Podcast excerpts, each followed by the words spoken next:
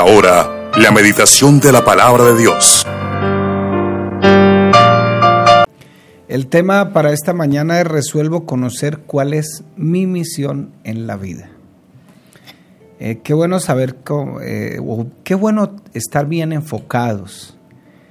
Yo creo que el domingo tuvimos una enseñanza aquí, aunque todos estábamos como calladitos, porque a veces las, las cosas, eh, o uno crece, yo me acuerdo y les decía a los hermanos que en cierta ocasión que me raspé, me caí de una bicicleta, el enfermero el que estaba haciendo la curación, agarró una esponja con jabón y...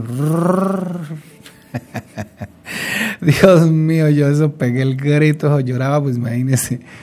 Pero entonces, ¿pero por qué hacen eso tan ordinario? No, Dios, que toca limpiar y restregar y escarbar la herida para que sane. Y a veces tenemos que dejar que el Señor esto meta su bisturí, rasque la herida para que pueda sanarnos. Porque a veces los predicadores, no todos, pero sí muchos predicadores, y más en estos tiempos modernos donde la gente no dice pertenecer a la iglesia eh, local, sino a la iglesia, yo pertenezco a la iglesia universal. no perteneces a ninguna parte porque ahí no te ha puesto Dios, Dios te ha puesto en la iglesia local para que crezcas. Entonces, este, hay muchos predicadores, es como cuando uno va al circo y ve allá que ponen una mujer en una rueda y empiezan a lanzarle cuchillos y no le pegan ninguno. Así es esos predicadores que solo predican prosperidad. Bueno, gracias a Dios, la, eh, nosotros tenemos un eslogan y es que esta iglesia predica lo que la Biblia enseña. Entonces, a veces para que Dios pueda sanar nuestras heridas, tiene que, herirnos.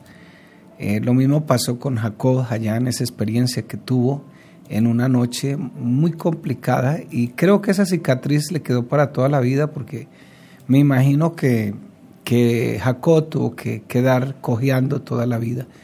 Pero eso jamás se le olvidó para que recordara que él sí estaba anhelando una experiencia personal con el Señor porque estaba cansado de vivir esa vida que estaba viviendo y ahora quería vivir una vida muy diferente.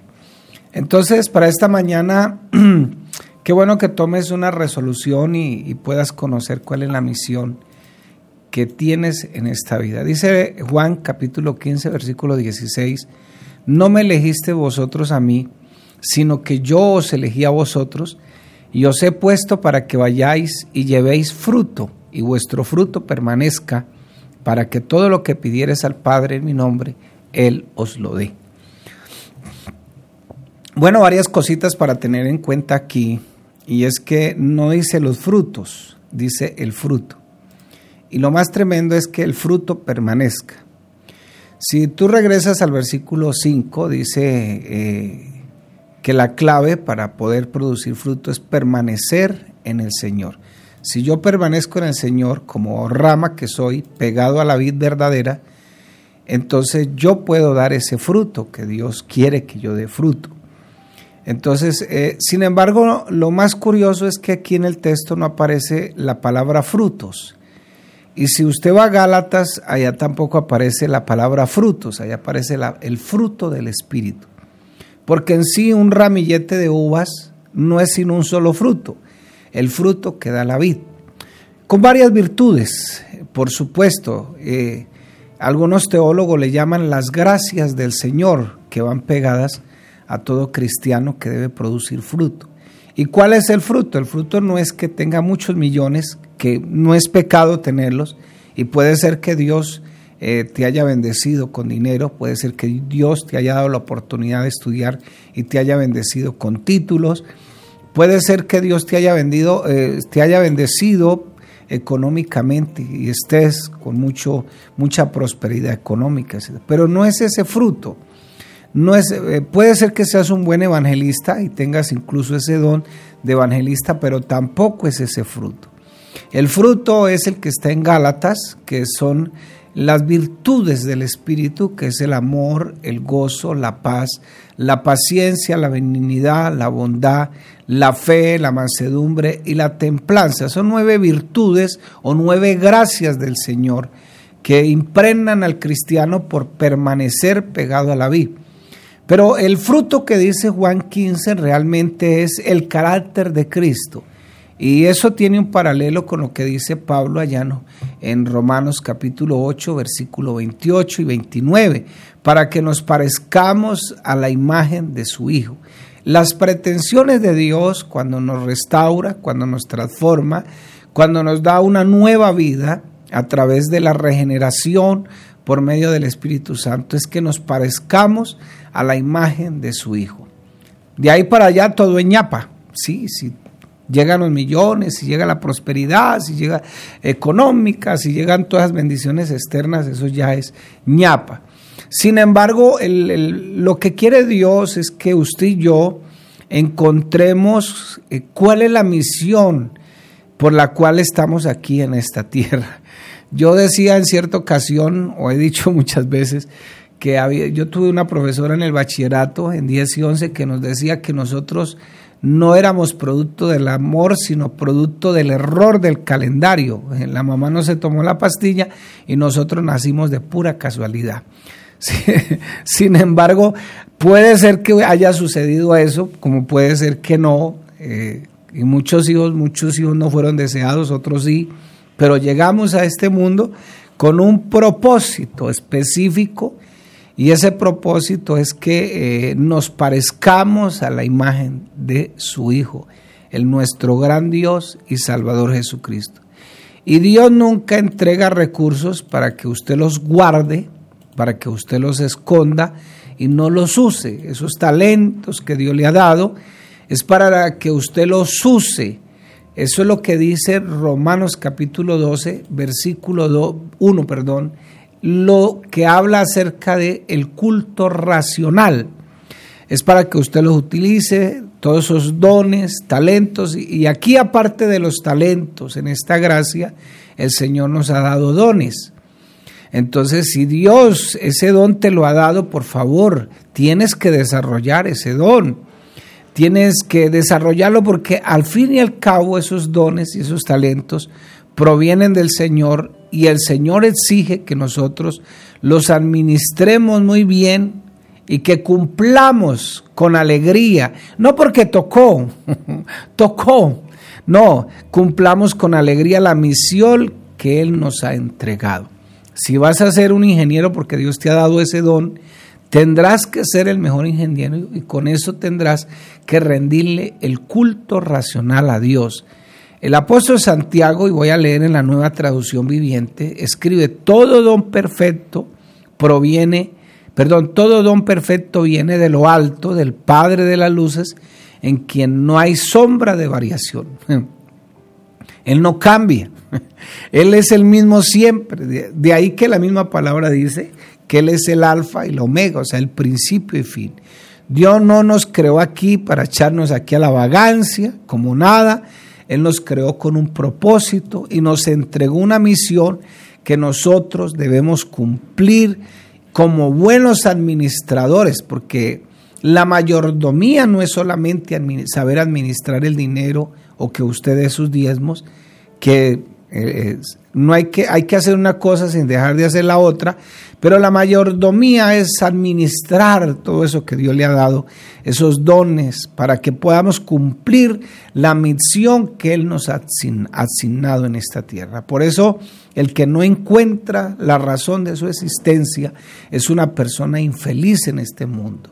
Y no solamente va a ser infeliz él, sino que va a ser infelices a muchos. Por eso eh, es muy conveniente que los solteros resuelvan ese tema de su estabilidad emocional, su salud mental.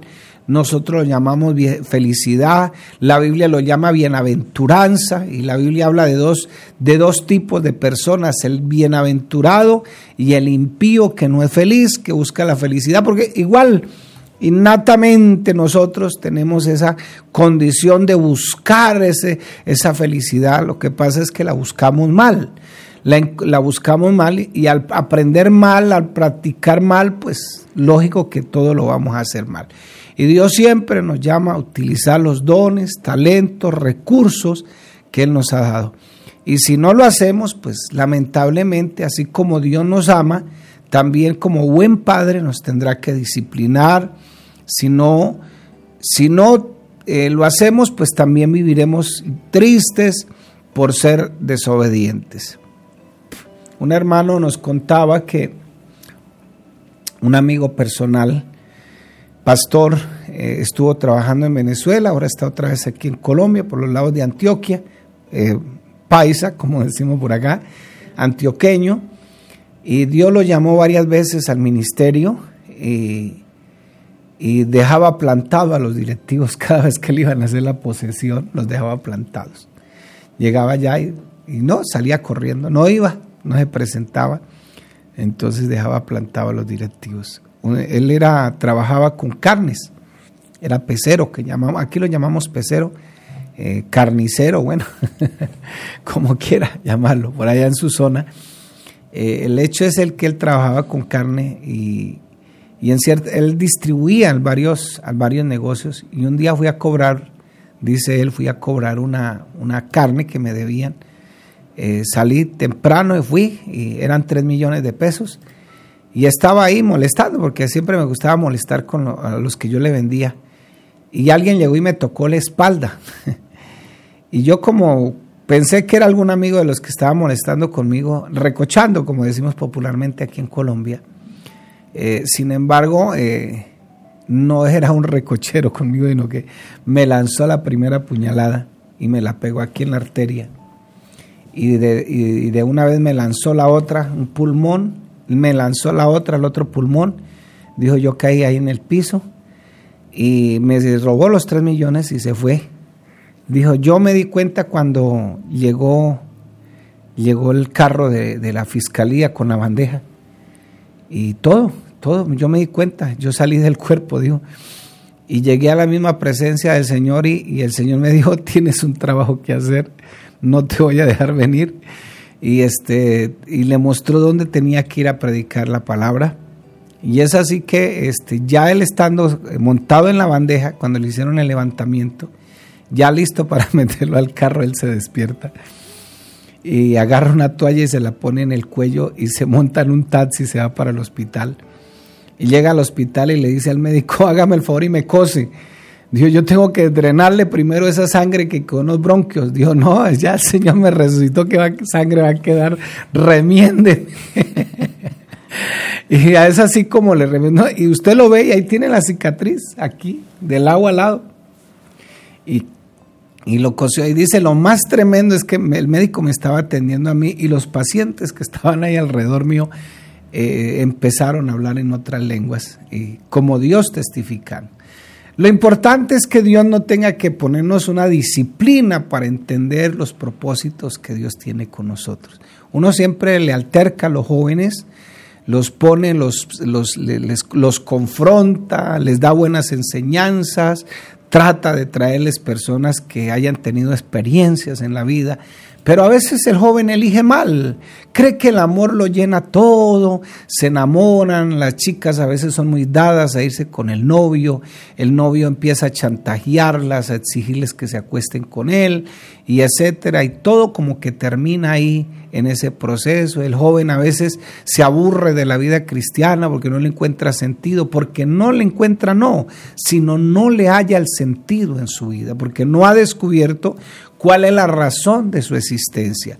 Y aunque nos encante la misión de otros y, otros sean admirables y deseemos hacer lo que otros hacen, no es nuestra misión. Eh, todos hemos sido llamados a cumplir una misión diferente y, por eso Dios a través del poder de su Espíritu, eh, aparte de esos dones que ya vienen con nosotros, que nos hizo el Señor en su creación, eh, aparte de eso nos da dones y que los podemos utilizar con eficiencia, con seguridad y nos permiten cumplir la misión que Dios nos asignó para vivir en esta tierra. Entonces Dios nos entrega todos los recursos espirituales, físicos, emocionales, económicos, para que seamos parte del cuerpo de Cristo. Nuestro deber, ¿cuál es? Utilizar con sabiduría todo lo que Dios nos ha dado en abundancia y disfrutar, porque todo lo que Dios nos ha dado es para nuestro bien, hacer las cosas con alegría, con entusiasmo. No es porque me tocó, es que tocó, tocó, no, no, no, no. Aquí cuando el pastor te da un cargo es porque eh, Dios le ha mostrado que tienes las capacidades. El problema es que tú no has entendido que ese don tienes que desarrollarlo, tienes que prepararte, tienes que quizás comprar un libro, eh, asistir a los cursos que se dictan, etcétera, etcétera, porque si no hacemos eso, Estamos frustrando la razón de nuestra existencia. Tengo que descubrir para qué estoy en, esta vida. Así de sencillo. Eh, yo me acuerdo que estaba pequeñito, hace muchísimos años. Eh, este, tenía, mi bisabuela vivía con nosotros y nos dio, éramos cuatro hermanos y nos dio a todos sarampión. Y yo creí que me iba a morir porque nos dio de muy duro. Este, sin embargo, yo veía pasar unos cristianos y, después descubrí que eran de la iglesia. Veía pasar unos cristianos y, yo tenía como ese llamado. Incluso pues yo también estuve involucrado en, la iglesia tradicional tratando de buscar como eso que Dios me daba, pero no lo hallaba porque no sabía cómo funcionaba ni nada de eso. Sin embargo, Dios poco a poco le va haciendo el llamado a uno y uno se da cuenta qué es lo que tiene. Qué bueno poder desarrollar lo que Dios te ha dado. Si eres una persona profesional, que Dios te ha dado las capacidades, por favor, desarrolla eso. Yo me acuerdo de una líder, ya está entradita en años, pero fue una bendición para nuestra vida. Pero yo la miraba a ella y aprendí muchas cosas. Ella tenía ese, ese don de poner a trabajar la gente. Y, y yo no sé cómo les llegaba, pero sabía llegarles y, los ponía a trabajar todos, a todos, todos, todos. Todos tenían como esa capacidad. Y, una mujer de mucha oración, una líder tremendísima, y no eran pastores, pero tenía esas capacidades que Dios le había dado. Entonces debemos utilizar todo eso que Dios nos ha dado para nuestro desarrollo personal y para el desarrollo en el reino de Dios. Pablo le dice a Timoteo, y voy a leer en la nueva traducción viviente, a los ricos de este mundo manda que no sean altivos, ni pongan la esperanza en las riquezas, las cuales son inciertas, sino en el Dios vivo que nos da las cosas en abundancia para que las disfrutemos. Segunda de Timoteo 6:17, nuestro deber es disfrutar de todos esos planes maravillosos que Dios ha aprobado y, y no resentirnos, porque eh, otros de pronto eh, eh, le caigan encima, como decimos popularmente aquí en Colombia, lo critiquen, lo ataquen. No, no, no. Dios siempre elegirá lo mejor para nosotros. Y nosotros debemos dar lo mejor para Dios y para nosotros mismos. Y nuestro deber, usted quiere santificarse, tendrá que involucrarse en la obra de Dios. Y usted quiere santificarse, tendrá que involucrarse en la obra de Dios y disfrutar de todas las bendiciones, independientemente de todos los recursos que Dios le ha dado personalmente a usted, no, no en el grupo. Debemos vivir para la gloria de Dios, obedientemente, usando todos los recursos que debemos, que hemos recibido, en otras palabras, para cumplir nuestra vida, nuestra misión con excelencia. Dice el Señor en Juan 15, 16, no me elegisteis vosotros a mí, sino que yo os elegí a vosotros. Poco no de hombres torpes, hasta incrédulos.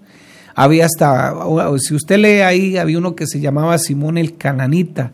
Ese era un celote. ¿Qué es un celote? En esa época era un sicario, en otras palabras. Estaba ahí, estaba un cobrador de impuestos, estaba un, un sedicioso también ahí al lado eh, un sedicioso es aquel que, políticamente le lleva la contraria al gobierno, eh, como era Judas, Mateo que le trabajaba al gobierno, eh, un tal Tomás incrédulo, un tal Felipe que no, no, reconocía las cosas muy bien, un Pedro impulsivo, a ratos bien, a ratos no tan bien, pero Dios agarró todas esas formas de ser esos talentos, esas formas de ser y los puso a trabajar. Un Pablo que era hiperactivo, que usaba eso para matar los cristianos, era efusivo, que iba, que le gustaba el estudio y todo eso. Y mire cómo Dios agarró y como decimos aquí en Colombia, volteó la torta Y eso mismo, con ese mismo impulso, eso mismo que él tenía, lo acomodó para la gloria de Dios. Dios no te va a pedir que cambies tu manera de ser, sino que esa manera de ser, ese don, eso que le has dado Dios a usted, es para que lo ponga al servicio de Dios. Y con ese mismo ímpetu que le sirves al licor, al trago, a veces a las, a, las cosas de este mundo, le sirvas a Dios. No me elegisteis vosotros a mí, dice el Señor, sino que yo os elegí a vosotros y os he puesto para que vayáis y llevéis fruto y vuestro fruto permanezca, para que todo lo que pidieres al Padre en mi nombre os lo dé. Eh, la palabra eh, en mi nombre no es una fórmula mágica, no es que todo en el no, no, no. Lo que quiere decir en mi nombre es que eh, vas a pedir como si el Señor pidiera. O sea, quiero esto, Señor, pero así lo pediría el Señor. Y eso es lo que tienes que entender cuando uno pide en el nombre de Jesús. Efesios 2.10 dice, porque somos hechura suya, creados en Cristo Jesús para buenas obras, las cuales Dios preparó de antemano para que anduviésemos en ellas. ¿Cuál es nuestro compromiso en esta mañana? Dedicar tiempo para conocer nuestros dones, nuestros talentos, que nos ha dado el Señor y, y hacer nuestro esfuerzo y ya contamos con ayuda del poder de su Espíritu para cumplir la misión que Dios nos ha encomendado. Y la voluntad de Dios es nuestra santificación, como dice la palabra. Dios les bendiga, mis hermanos.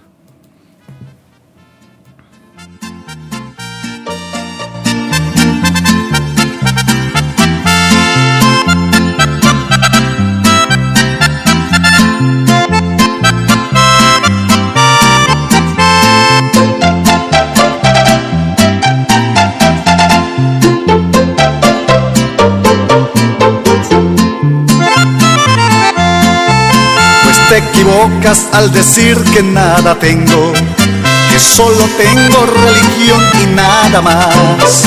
Pues te aseguro con Jesús lo tengo todo. Primero Cristo y lo demás se añadirá. Pues te aseguro con Jesús lo tengo todo. Primero Cristo y lo demás se añadirá. Tengo el dueño del oro, el dueño de la plata, es el dueño del cielo y también dueño del mar. Por eso yo te digo, hombre que te equivocas, porque lo que yo tengo no se llama religión, se llama Jesucristo y Jesús resucitado, el rey del universo, este es el quien tengo yo.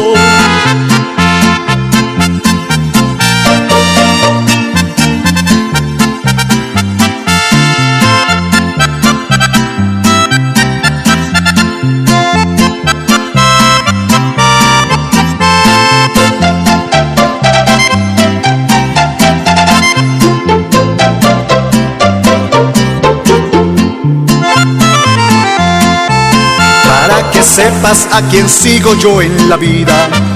Yo voy siguiendo al que un día resucitó y que a los cielos él asciende victorioso. Dichoso estoy porque así mismo él volverá y que a los cielos él asciende victorioso. Dichoso estoy porque así mismo él volverá. Entonces no me digas que yo no tengo nada, porque yo voy siguiendo a Jesús el Salvador. Él sí te dio la vida y tú no le das nada, tan solo le rechazas cada día con tesón. Yo no sigo en la vida ritos ni religiones, yo solo sigo a Cristo porque en Él hay salvación. Yo no tengo en la vida ritos ni religiones, yo solo sigo a Cristo porque en Él hay salvación.